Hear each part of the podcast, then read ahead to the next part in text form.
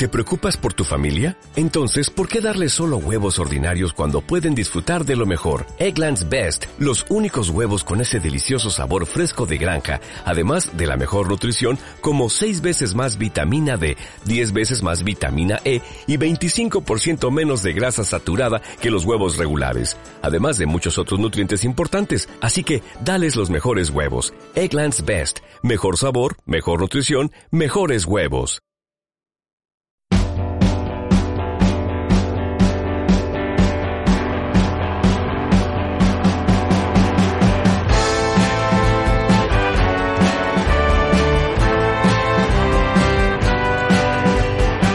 Bienvenidas y bienvenidos. Estos Capitulares, un podcast de historia del Museo del Cabildo y de la Revolución de Mayo. Los capitulares eran los miembros del Cabildo. Acá, cada capítulo es un tema distinto. Cada tema es un capítulo de la historia.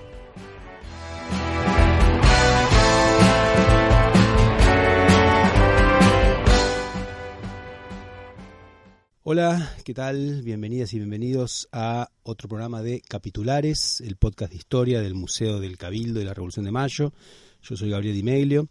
Hoy nos vamos a ocupar de un tema muy importante que es la historia reciente, es decir, el desarrollo de estudios sobre décadas cercanas de nuestro pasado y en particular sobre la década del 70.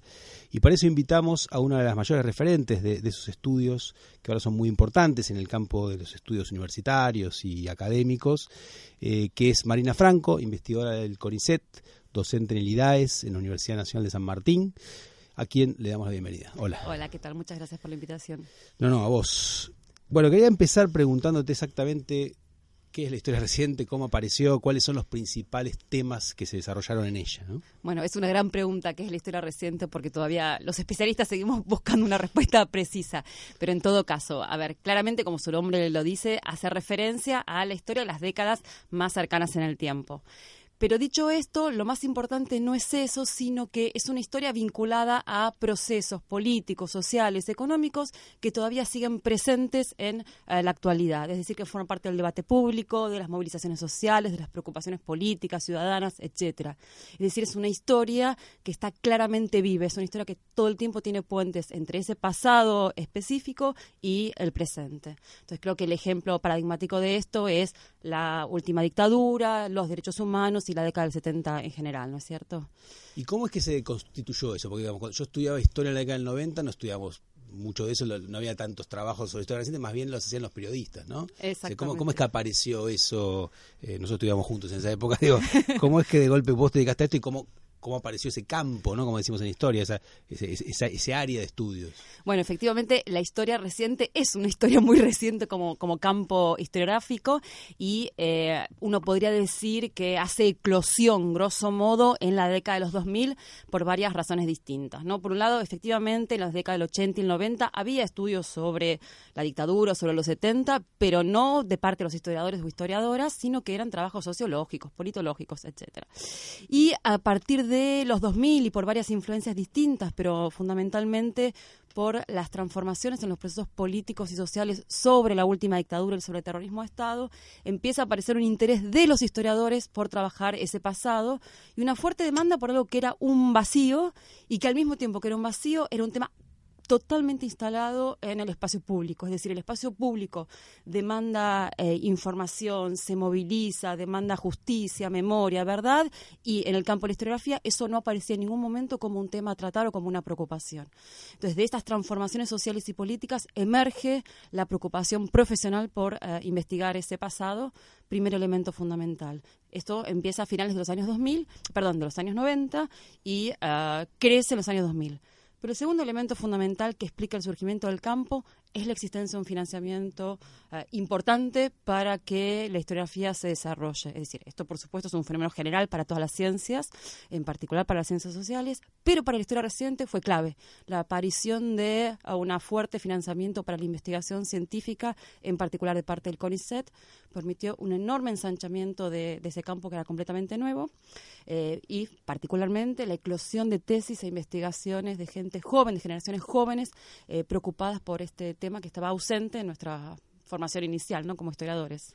¿Y, cuáles fueron los temas por los cuales creció esa historia reciente? Pues es un campo enorme, ¿no? Es un campo enorme y si me permitiste tiro un dato que me parece que es bastante clave y es que en los últimos años la historia reciente ha llegado a ocupar el 18% de la producción historiográfica en la Argentina, que es enorme, es enorme para un solo un solo ámbito de, la investigación, ¿no? Estoy hablando de ponencias en congresos, becas, eh, doctorados, tesis, etcétera.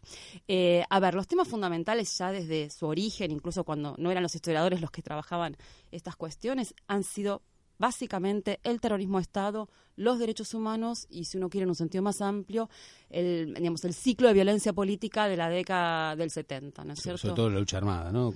sí, en realidad eso llegó un poquito después. Yo ah, diría que el tema fundamental es el terrorismo de Estado. Y es interesante porque esto explica esto, esto que yo decía antes de que la historia, la historia reciente es una historia muy vinculada a las demandas políticas y sociales del presente. Es decir, surge a finales de los 90 en un contexto en que se empieza nuevamente a hablar del terrorismo de Estado, se empieza nuevamente a reclamar justicia en un contexto de impunidad, etcétera. Entonces, el terrorismo de Estado y la violencia estatal es el tema central inicial. Después de eso, efectivamente, en la Argentina, por supuesto, pensar el terrorismo de Estado implica pensar un ciclo mucho más amplio de violencia política y ahí aparece más fuertemente la preocupación por las organizaciones revolucionarias, después por las organizaciones políticas que no son revolucionarias, pero que efectivamente formaron parte del ciclo de los 70, etcétera, ¿no? ¿Y qué otros temas se fueron trabajando después de eso? Bueno, efectivamente en este crecimiento vertiginoso que tenía el campo de la historia reciente, uno podría decir en 20 años, se ha expandido de una manera gigante, se han comenzado a trabajar otra gran cantidad de temas. Yo diría que igual sí, el núcleo de la violencia política sigue siendo un tema central, pero se ha empezado a trabajar otra gran cantidad de cuestiones, como por ejemplo la perspectiva de género, que empieza a estar, digamos, empieza a ser un tema absolutamente relevante como parte del contexto social en el que estamos, pero también el estudio de los trabajadores, el estudio de una gran cantidad de sectores profesionales. Los estudios regionales es otra cosa que está en gran proceso de desarrollo. Dejar de pensar la historia reciente con foco en Buenos Aires y con, foco en procesos de las grandes urbes para pensar otras áreas de, conflictividad social y política, como las zonas rurales, por ejemplo. Eh, hemos empezado a trabajar en otras cuestiones como pensar el Estado de otras dimensiones que no sean necesariamente las dimensiones represivas. El Estado es una multiplicidad de agencias y de actores que hay que entender. Otra cosa que se empezó a desarrollar también como parte de esta conexión que tiene la historia reciente con el, con el debate social y político son los actores civiles vinculados al terrorismo a Estado, lo que se suele llamar las complicidades civiles, el lugar de la justicia, el lugar de los sectores empresariales, etcétera. Es decir, ir multiplicando las maneras en las que originalmente habíamos pensado el terrorismo de Estado, muy asociado al actor militar, muy asociado estrictamente a eh, la dictadura. Y en esta ampliación diría yo que hay una ampliación de actores, de temas, por ejemplo, por ejemplo, otros actores que se han trabajado son ah, los jóvenes, que emerge también como un campo de indagación importante. Y entonces yo diría que hay una multiplicación de temas, una multiplicación de actores, una multiplicación de espacios, dejar de pensar solamente, lo repito, en Buenos Aires, y también una ampliación temporal. Y esto creo que es un salto importante que está dando la historia reciente, que nació por razones, por razones obvias asociadas al terrorismo de Estado, pero que hoy en los últimos años, y de manera muy incipiente,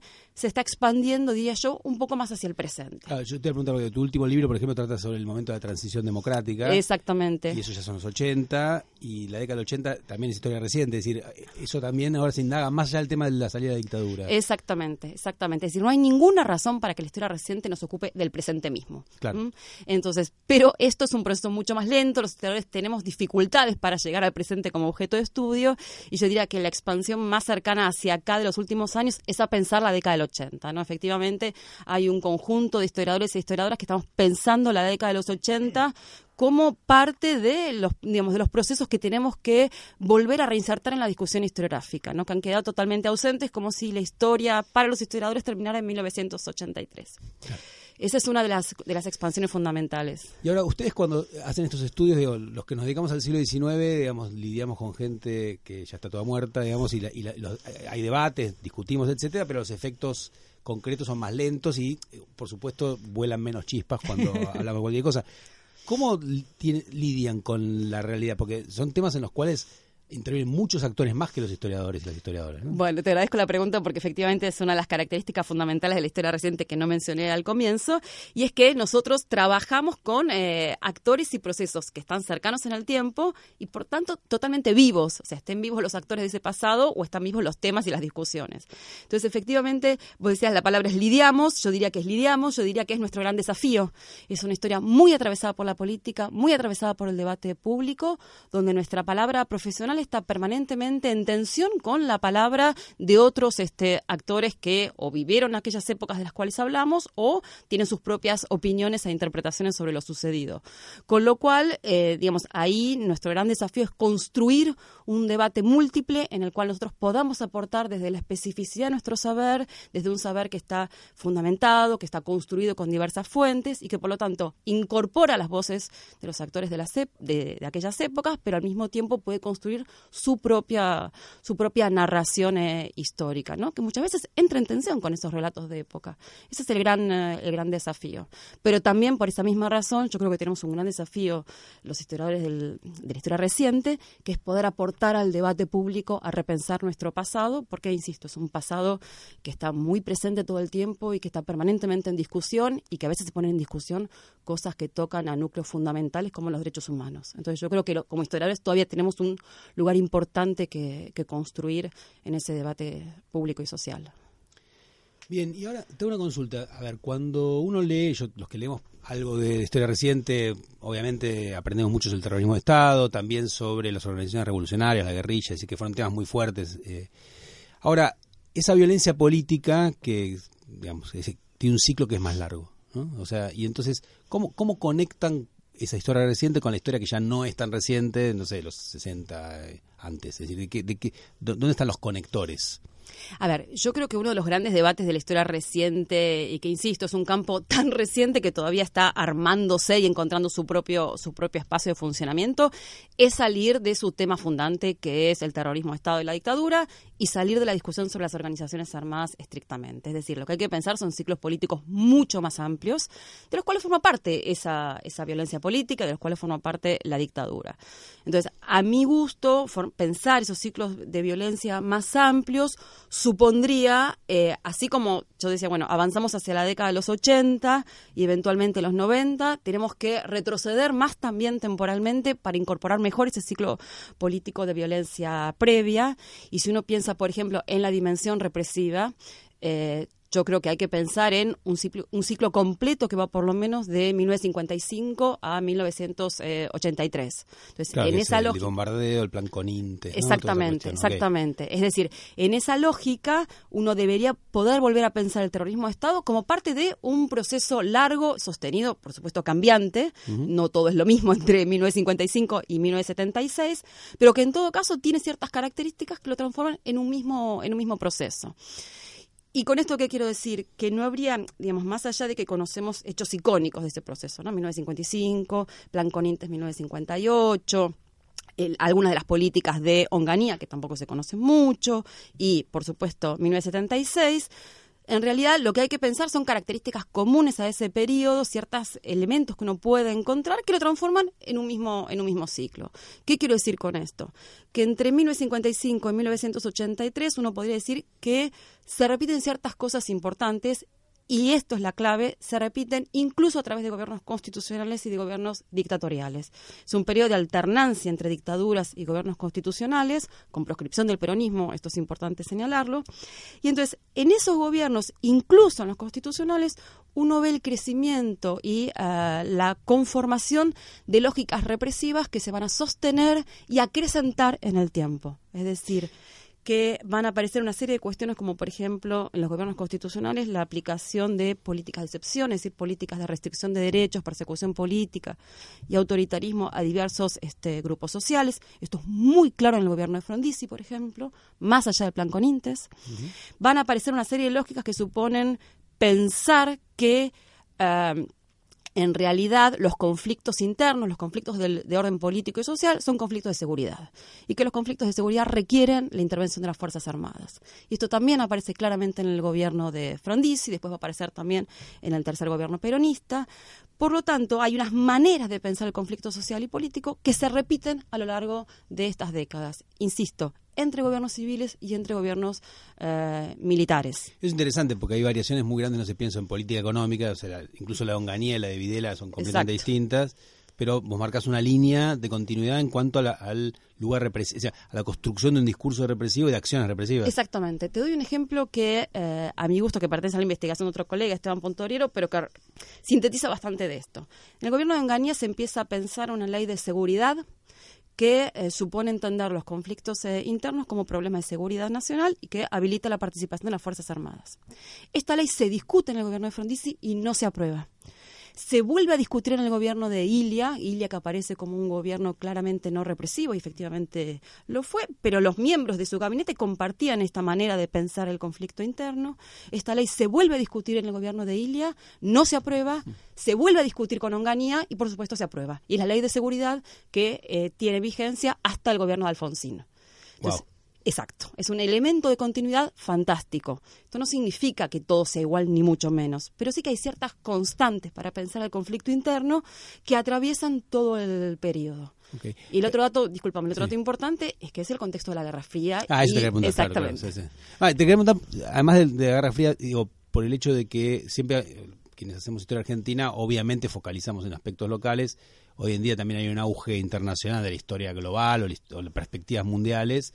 ¿Cómo juega eso? Además de la Guerra Fría concretamente, ¿cómo, en, qué sentido uno puede, porque se habla de los, el plan contra, es decir, de, momentos represivos que son continentales o incluso más allá de continentales. ¿Cómo, ¿Cómo lo hacen jugar ustedes en sus estudios concretos? A ver, ahí siempre hay una tensión, ¿no? Entre tratar de incorporar los elementos que son de la historia política de Occidente, de una historia transnacional, de una historia regional, que es otra dimensión importante en, para pensar. del área del Cono Sur. Exactamente, para pensar la historia reciente y los propios elementos de la historia nacional, ¿no es cierto? Es decir, en nuestro caso, la tensión en relación al peronismo y al conflicto que suscita el peronismo y el antiperonismo y el desplazamiento del peronismo del poder, efectivamente eso va a ser un elemento clave en nuestra historia nacional reciente pero que se entiende y funciona y se construye en tensión con lo que sucede en el espacio de Occidente. Es decir, el contexto de la Guerra Fría, por ejemplo, y un anticomunismo visceral, lo que va a permitir es decodificar el conflicto con el peronismo como parte del conflicto con el comunismo. ¿no? Entonces, en algún momento, los peronistas son vistos como comunistas, como subversivos. Entonces, entender todas estas décadas es entenderlas en esta tensión entre la dinámica nacional y la dinámica eh, internacional y de la Guerra Fría y a esto agrego otro dato fundamental, que es el crecimiento de la doctrina de la seguridad nacional como parte de esa Guerra Fría en el seno de las Fuerzas Armadas. ¿Eso es desde cuándo? Eso es desde fines de los años 50, 58, 57, lo que vamos a conocer como la doctrina de seguridad nacional ya aparece junto con la doctrina francesa de la guerra contrarrevolucionaria, ya aparece en las revistas militares y en la formación militar. Y si bien no lo tenemos claro, pues una de las grandes eh, intrigas es cómo pasa esto a los actores civiles, sabemos que para fines de los 50 y los 60, actores civiles en los gobiernos constitucionales de Frondizi y de Ilia comparten la misma visión que las Fuerzas Armadas sobre el enemigo interno, es decir, comparten los criterios de la seguridad nacional. Y para quienes no saben de esto, ¿de dónde viene la doctrina de seguridad nacional? Digo brevemente, ¿no? Es decir, ¿cómo, ¿cómo, surge? También mencionamos plan con Intes, eso fue un error mío, y no dijimos qué es, digo, pensando en alguien que no sea que no sea especialista. Te, agradezco las preguntas. Efectivamente, la doctrina de la seguridad nacional es una doctrina de origen estadounidense que supone que tiene una larga historia, pero para simplificar, supone que el enemigo comunista marxista está instalado dentro del territorio, que ya no proviene de afuera, sino que está instalado dentro del territorio y que tiene que ser combatido como un peligro de seguridad eh, nacional, por lo tanto, por las propias Fuerzas Armadas, ¿no? Y por supuesto con mecanismos no, no legales. Pero en el caso argentino, esta doctrina se articula muy fuertemente con otra, que es la doctrina contrarrevolucionaria francesa, que proviene de las guerras de colonización de, Francia, y que en todo caso... De Argelia, ¿no? Vietnam. Exactamente. Y que, y que ambas cuajan en el seno de las Fuerzas Armadas argentinas en una serie de síntesis propias que se articulan con problemas eh, argentinos, como por ejemplo qué hacer con el peronismo, cómo pensar el peronismo, que era una obsesión de las Fuerzas Armadas después de 1955. Perfecto. ¿Y el plan con Intes? el plan con Intes. Dentro de esa misma lógica, dentro de esa misma lógica, el, el gobierno de Frondizi se va a encontrar entre varias cuestiones distintas con una fuerte tensión y resistencia interna, por un lado por parte de los sectores peronistas desplazados y del sindicalismo, pero por otro lado por una fuerte tensión interna para implantar sus propias políticas eh, económicas nuevamente en relación con, eh, o eh, por primera vez muy claramente en relación con políticas del Fondo Monetario Internacional, y entonces en ese contexto de resistencia sindical, obrera y peronista, Frondizi va a implementar de manera secreta, primero lo prueba de manera secreta y se pone en marcha en 1960, un plan de eh, represión y persecución interna de adversarios políticos, para decirlo de esta manera específica, pero que va a ir directamente al peronismo y a los sectores obreros y trabajadores que está centrado en una represión interna en manos de las Fuerzas Armadas. Es decir, Frondizi hace algo que después va a tener larga vida en la Argentina, que es la cuadriculación del territorio, es decir, la organización del territorio en zonas militares bajo poder militar y justicia militar. ¿no? Y esto va a habilitar un proceso represivo brutal eh, que emparenta claramente con las políticas después de la, de la década del 70. Ahora, según venimos hablando, uno, puede hablar, podemos hablar de un ciclo de violencia, una espiral, no sé si llamarlo así, digamos que va del 55 a la dictadura y no sé hasta cuándo después, no sé cuándo le ponen el límite, digo, porque digamos, también la década del 80 es una década muy complicada en ese sentido, ¿no? Digo, ahí reciente, los recuerdos que uno mismo tiene, ¿no? Eh, ahora, si centramos la atención en aspectos represivos, la represión tiene una historia más larga. Es decir, digo, no es que quiera tirarte para atrás, pero quiero decir, el peronismo divide las aguas de manera brutal en el sentido de construir un nuevo, una nueva polaridad política, pero de otra manera había, ¿no? O sea, vos has indagado esas cuestiones. ¿Cómo, cómo, cómo se vincula este ciclo post-55 con la violencia estatal o la represión previa?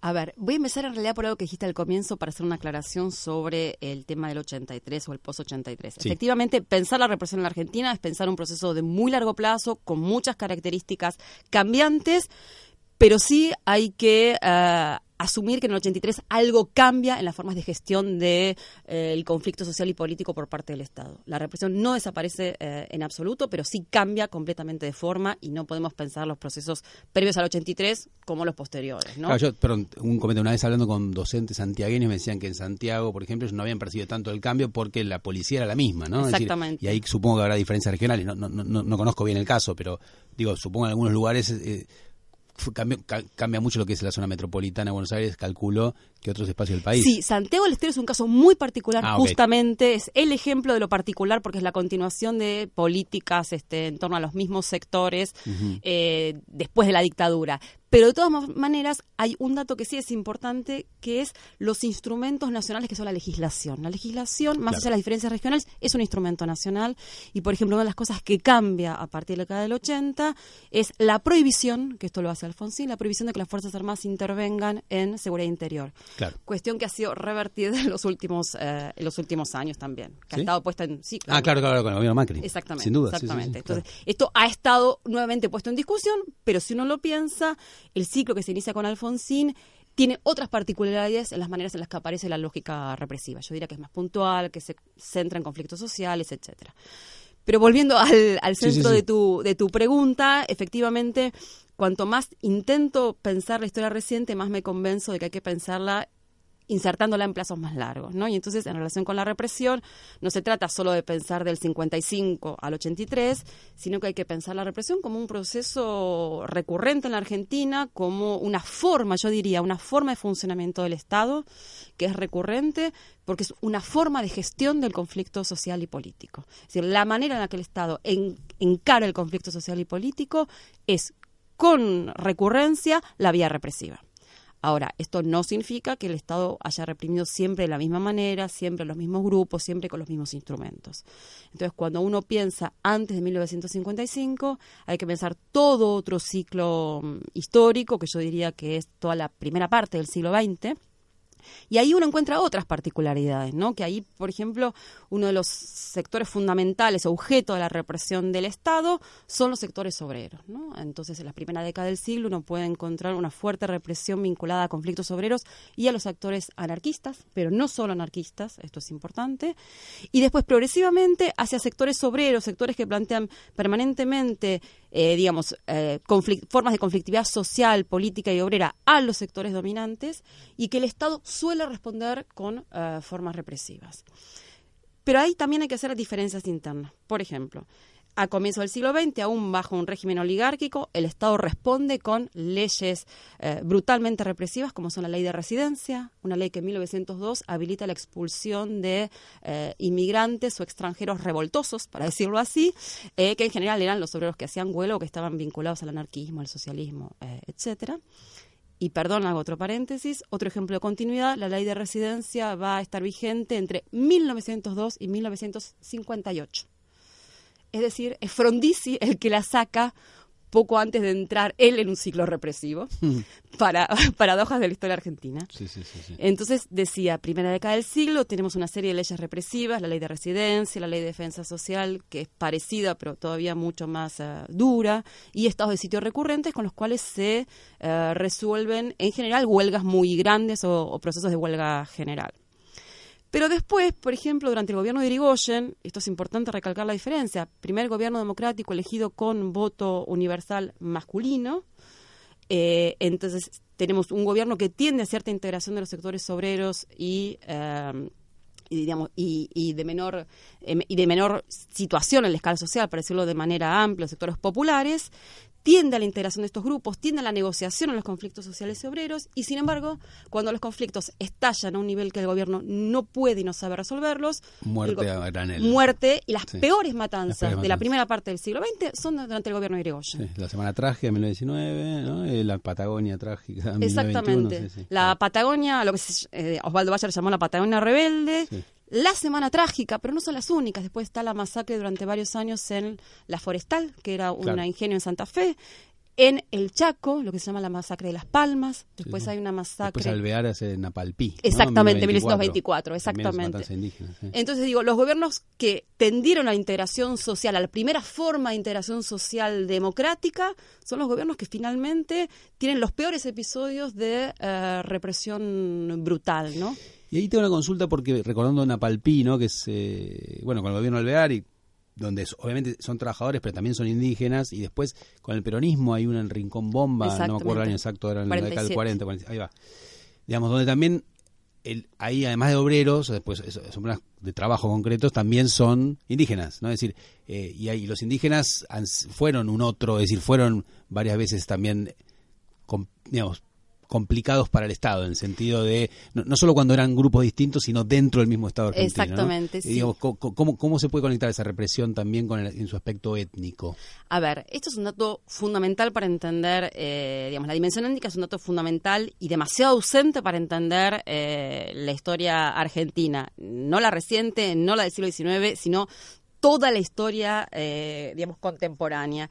Y es que el Estado-Nación argentino se funda sobre una masacre original, que es lo que eh, se llamó durante mucho tiempo la conquista del desierto, ¿no? Claro. Entonces, y, la del Chaco también. Ah, eso iba a decir, exactamente. Que, es más, lo que ahora se ha empezado a discutir es, en realidad, la campaña al desierto pero vinculada a la Patagonia. En realidad, mientras sucedía la de la Patagonia, un poquito más, eh, más tarde, hasta 1917, se produce una campaña similar en el, en el Chaco, lo que se llamó el Desierto Verde.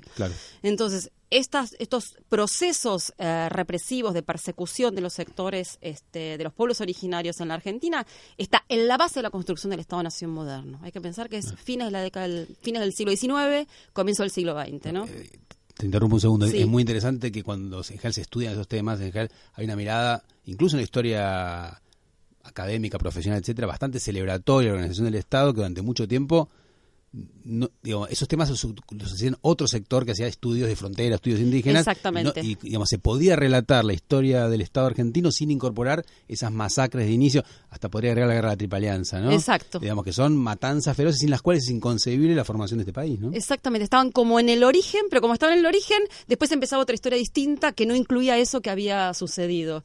Y yo cuanto más me preocupo por pensar procesos represivos, más me, me parece evidente que ahí hay un proceso fundamental eh, que está en el origen y que va a marcar buena parte de lo que sucede después, por varias razones. Una de ellas es que es un proceso que va a habilitar el lugar, el reconocimiento y el poder de las Fuerzas Armadas. Esto es importante, o sea, Ah, las Fuerzas. Armadas tienen un lugar histórico en la Constitución de la Argentina desde siempre, por supuesto.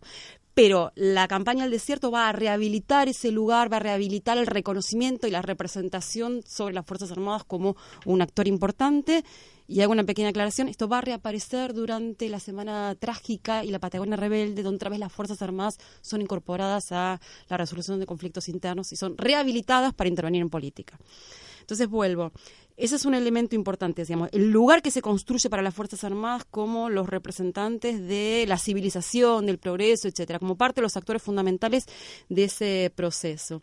Y el segundo elemento con el cual la campaña del desierto conecta con los procesos posteriores, tiene que ver con que es un momento en que se hacen fuertes las representaciones de ese otro que hay que perseguir y eliminar. Perdón. Es decir, en el momento de la campaña del desierto, hay que aclarar que antes de esa campaña, con las sociedades eh, indígenas existía una gran cantidad de intercambios, formas de convivencia, negociación, comercio, diplomática, que no estaban exentas de conflicto, pero no estaban basadas en la eliminación del otro. A partir de los años 80 aparece la idea de que ese otro, ese indio malonero, tiene que ser eliminado y corrido al territorio, ¿no? Y entonces, efectivamente, una de las cosas que uno puede verificar ahí es la aparición de maneras de mirar y de pensar ese otro que tiene que ser eliminado. Es el indio malonero, la barbarie, etcétera. ¿Y por qué digo esto, que esto conecta? Porque después uno puede ver la aparición de estas representaciones negativas o estigmatizantes sobre otros actores sociales. Después va a ser el anarquismo, después va a ser el comunismo, entonces cualquier obrero resulta un comunista marxista que hay que eliminar, después va a ser el peronismo y después va a ser la subversión. Entonces hay maneras de construir, perdón, y mucho más recientemente, los mapuche. Entonces hay maneras de construir ese otro que tiene que ser perseguido y eliminado que uno puede ver eh, que circulan con recurrencia en la historia argentina.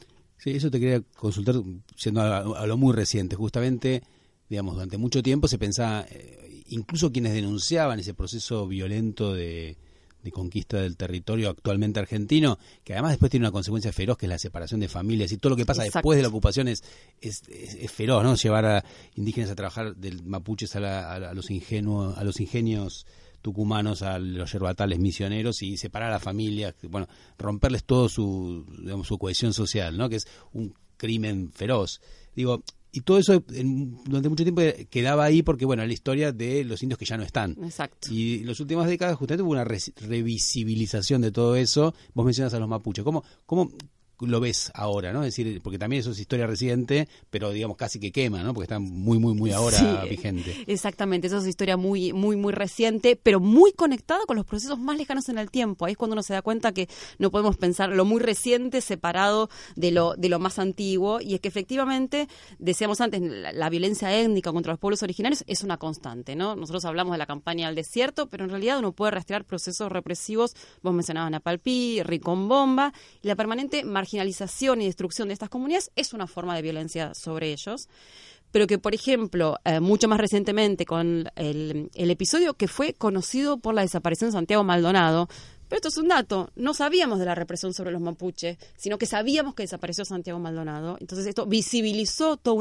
un conflicto muy fuerte y muy antiguo de, eh, en relación con una serie de etnias mapuches y en relación con la cuestión de la tierra pero solamente se hizo conocido público y socialmente, empezamos todos a hablar de eso cuando desaparece Santiago Maldonado, un ciudadano blanco bonaerense, eh, joven, lindo, etcétera. Entonces, eso permitió que se visibilizara otro conflicto mucho más este, antiguo, mucho más relegado y sobre el cual se habla poco.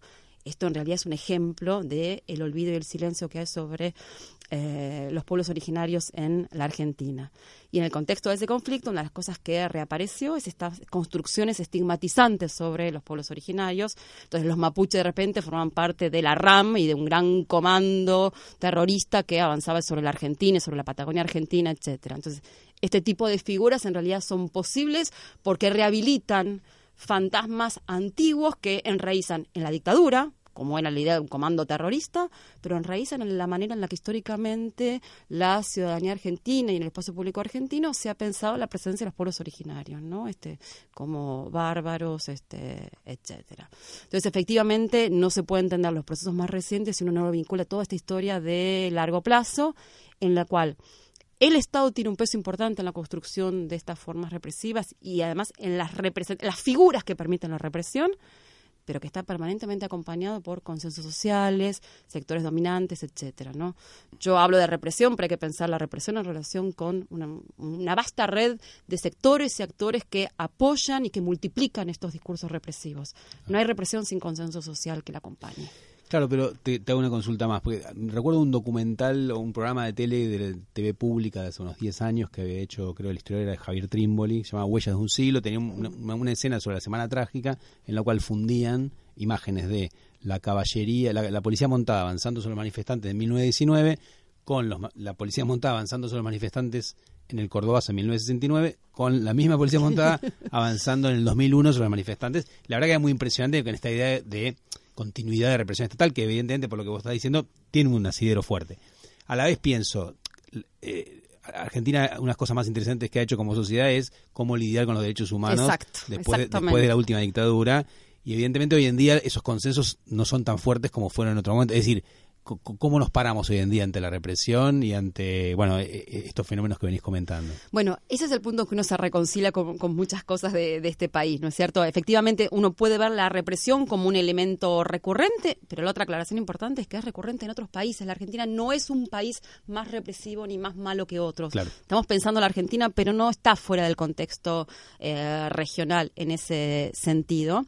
Y además, esa represión ha variado en el tiempo y tiene características muy distintas, por más que yo ahora puse el acento en, los elementos de, continuidad. Pero efectivamente, el elemento tal vez eh, mm, ahí sí singular de la Argentina es que un poco el precio de eh, los procesos eh, de violencia política y violencia represiva atroces por los que hemos este, pasado han significado un aprendizaje social y político y que es el tema de los derechos humanos. ¿no? Entonces, efectivamente, la movilización que se produjo en el caso de Santiago Maldonado y también hago un pequeño vínculo con la historia reciente, las movilizaciones que se produjeron contra la ley 2 por 1 en mayo de 2017 muestran que hay una construcción, hay un aprendizaje social de la importancia de los derechos humanos, de la importancia de la limitación del poder del Estado y de las policías del Estado y las fuerzas de seguridad del Estado.